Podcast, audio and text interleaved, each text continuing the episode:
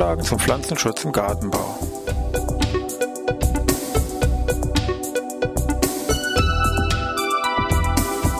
Ein wöchentlicher Podcast der Forschungsanstalt für Gartenbau an der Fachhochschule Weinstefan von und mit Thomas Lohrer. Für Gartenbaustudenten und alle anderen, die sich für Krankheiten und Schädlinge an Pflanzen, deren Biologie und Bekämpfung interessieren. Thema heute Pheromone. Ja, ich begrüße Sie zur neuen Podcast-Ausgabe von Pflanzenschutz im Gartenbau.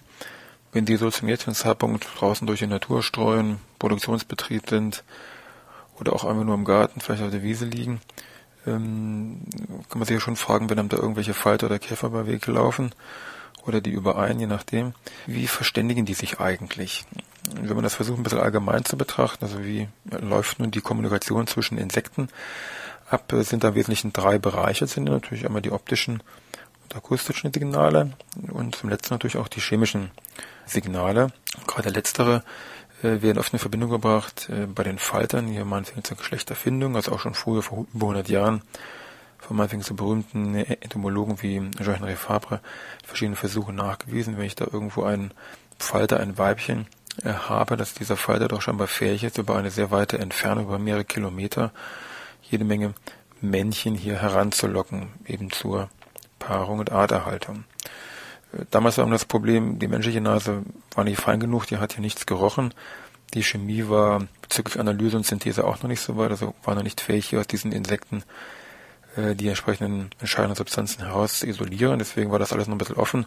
Man hat eben nur vermutet, gut, es müssen wahrscheinlich irgendwelche Bodenstoffe äh, sein, chemischer Art, flüchtiger Art, aber viele haben auch gesagt, nein, das sind irgendwelche Strahlungen, das ist alles noch sehr diffus und nicht greifbar.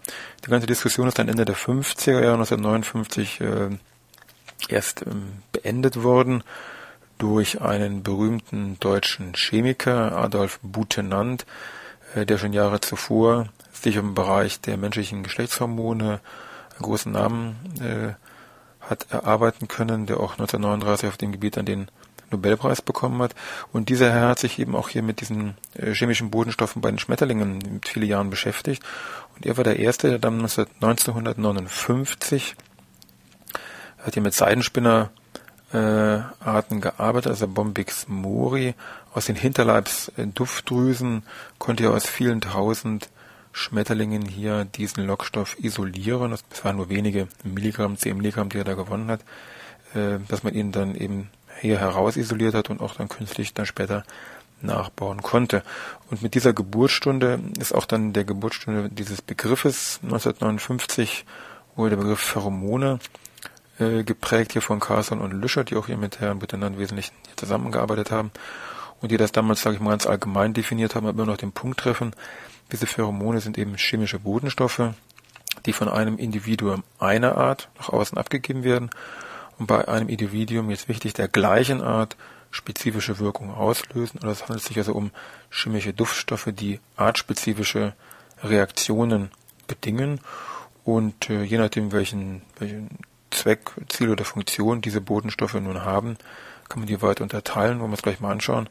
Auch mit dem, mit der Blickrichtung, was fangen wir damit jetzt eigentlich im Pflanzenschutz damit an.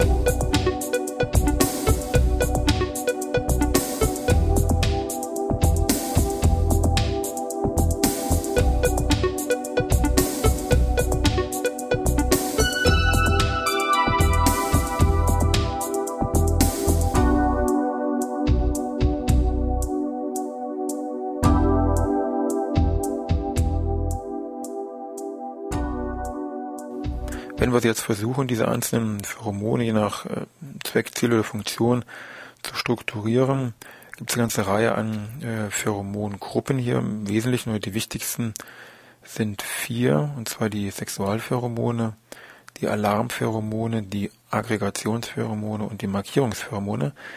Gucken wir uns mal einzeln so ein bisschen näher an. Fangen wir mit den häufigsten oder bekanntesten an, das sind die Sexualpheromone steckt im Namen schon drin, worum es geht, Auffindung der Geschlechtspartner. Ähm, wobei hier ganz klar zu sagen ist, in der Regel läuft das so ab, die Weibchen geben Sexualpheromone ab, diese Duftstoffe, und äh, locken dann artspezifisch die Männchen dann an. Es gibt aber ein paar andere Insektenarten, die drehen den Spieß hier um. Da geben nämlich die Männchen die sexuelle Pheromone ab und locken die Weibchen. Das sind wie gesagt hier nur wenige, aber da fallen mal sowas wie Wachsmotten oder Totengräberkäfer dazu. Beim Regelfall geben eben die Weibchen das ab. Das ist bezogen jetzt auf den Gartenbau die ganze Palette an Wicklern, die im Obstbaubereich auftreten. Also hier läuft das alles über diese Schiene ab. Bei den Alarmpheromonen, die bei Blattläusen sehr weit verbreitet sind, äh, steckt auch hier schon im Namen drin, worum es geht. Die geben eben Pheromone ab, wenn der Marienkäfer naht, wenn die Larve von Schwebfliegen sich hier irgendwo nähern der Kolonie und dann können wissen die anderen Blattläuse, aha, Feind in sich, ich muss gucken, dass ich mich da vom Blatt fallen lasse oder sonst hier den kürzestmöglichen Weg äh, vom Blatt suche. Die Aggregationspheromone sind bei Käfern, insbesondere bei Borkenkäfern sehr weit verbreitet. Ein gut deutscher Begriff könnte man vielleicht mit Versammlungspheromon äh, benutzen. Also Borkenkäfer, wenn hier wenige Tiere einen Borkenkäfer, einen Stamm von einer Fichte oder anderem Nadel- oder Laubbaum äh, besiedeln und den als, sag ich mal, gute Brutstätte ansehen und jetzt merken, alleine schaffe ich es nicht, gegen diesen Stamm natürlich anzugehen, können durch die Abgabe dieser Aggregationspheromone locken sie viele hundert weitere Borkenkäfer an und dann gemeinsam in der Masse greifen die Tiere dann den Stamm an und der dann auch letztendlich natürlich dann zum Absterben herführt. Letztes Beispiel wären die Markierungspheromone, das heißt, hier wird irgendwas markiert. Äh, praktisches Beispiel aus dem Bereich Gartenbau ist die Kirschfruchtfliege. Das Weibchen der Kirschfruchtfliege legt ähm, hier das Ei in die Frucht ab. Es ist aber so, so eine Frucht reicht nur zur Entwicklung von einer Larve, die sich hier aus dem Ei äh, entwickelt. Das heißt, wenn jetzt ein neues Weibchen da angeflogen kommt, muss das ja irgendwie wissen, du hoppla, diese Frucht ist schon belegt. Hier bitte kein Ei mehr, ansonsten zwei Larven können sich ja nicht entwickeln und dafür diesen Zweck haben diese Weibchen solche Markierungspheromone. Das heißt, ein Weibchen, was ein Ei abgelegt hat, ähm, belegt danach diese Frucht mit diesem Markierungspheromon und dann neue Weibchen, die dann auch diesen Baum befliegen, merken, ha, hier ist noch frei, da ist schon belegt und können dann darüber entscheiden, wo sie ihr Ei ablegen können. Das haben wir schon gemerkt bei diesen ganzen Pheromonen, Sexualpheromone, Alarmpheromone. Ähm, das hört sich alles schon sehr sinnvoll an mit Blick auf die Bekämpfung, wenn man sagt, da kann ich irgendwelche Männchen anlocken, hier kann ich irgendwelche Alarmstoffe abgeben, hier kann ich die Tiere an irgendeinem bestimmten Platz konzentrieren bei diesen äh, Versammlungspheromonen oder ich kann Früchte mit irgendeinem Duftstoff belegen. Nur wollen wir mal schauen, wie das dann wirklich jetzt einen praktischen Nutzen im Pflanzenschutz gefunden hat und wo da wo die Weg äh, dann vielleicht noch hingeht.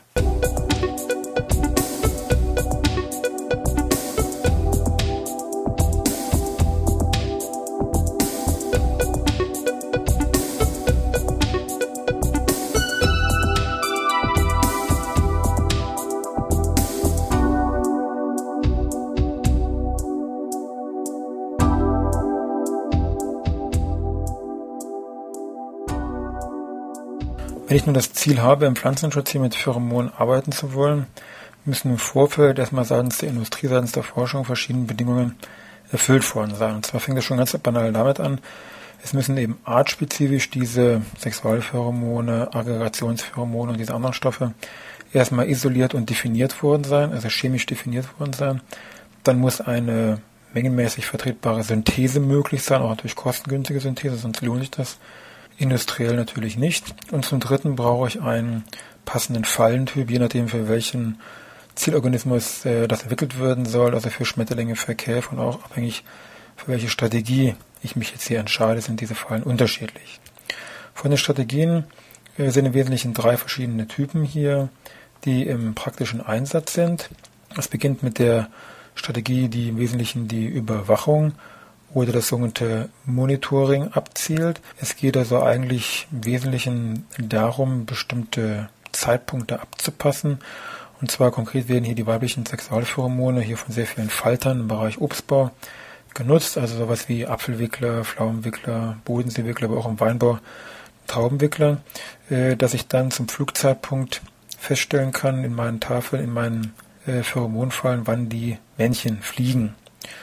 Und dann kann ich feststellen, wann der Flugzeithöhepunkt ist und kann dann eine gezielte Bekämpfungsmaßnahme gegen die Falter bzw. gegen das dann Ei, abgelegte Ei oder die dann jungen schlüpfenden Larven durchführen.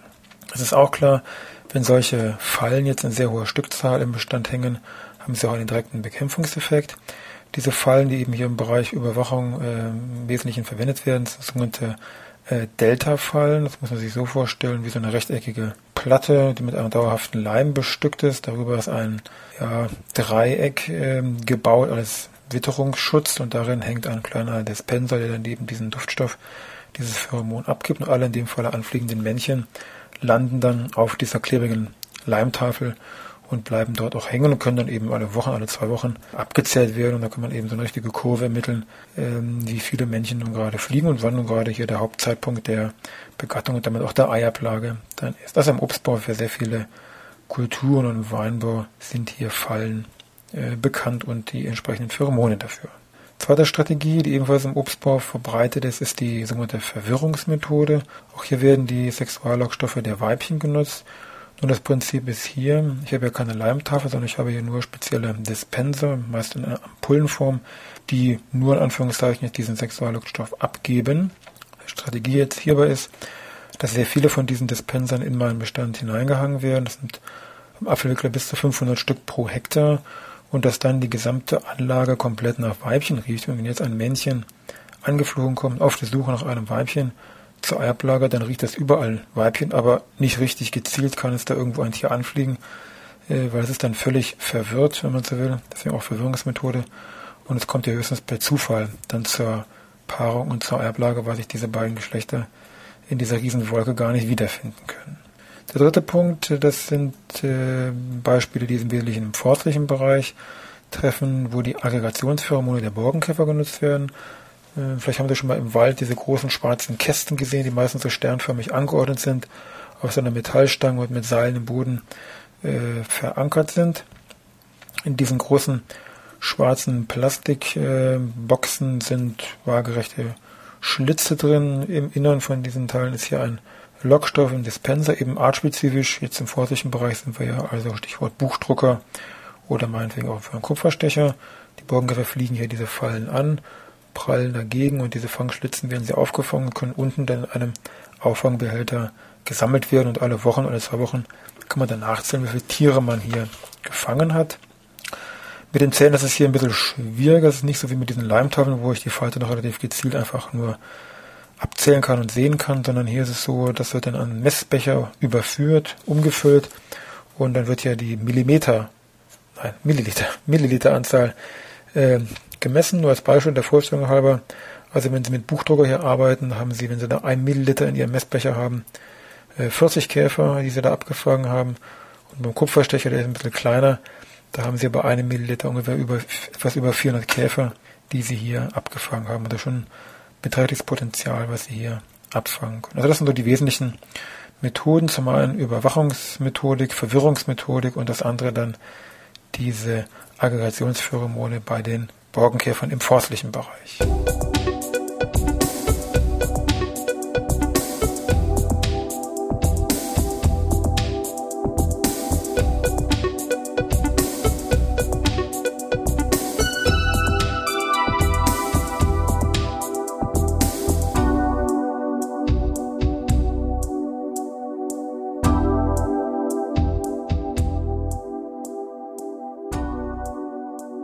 So, da wollen wir sehen, dass wir langsam wieder zum Ende kommen hier mit unserem Thema Pheromone. Wie immer noch ein paar Hinweise zum Schluss. Also trotz neuer Rechtschreibregeln, die da vor ein paar Jahren eingeführt worden sind, wird Pheromone weiterhin mit pH geschrieben. Nicht, dass da eine Idee kommt, das mal mit F zu schreiben. Also Pheromone immer noch wie früher weiterhin mit pH. Bezugsfallen, wo bekommt man solche Pheromone und Pheromonfallen her? Im Wesentlichen sind das die ganzen Nützlingsanbieter, die hier Pheromonfallen mit auf dem Programm haben und ihnen auch hier besorgen können, aber natürlich auch andere äh, Verkaufsstellen.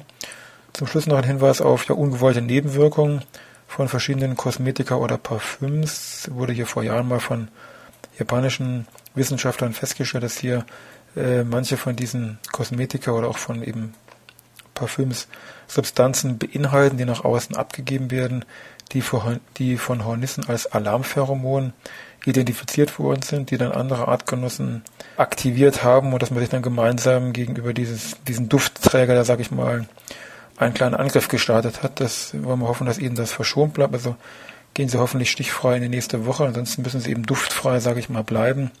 wünsche Ihnen was. Bis nächste Woche. Servus.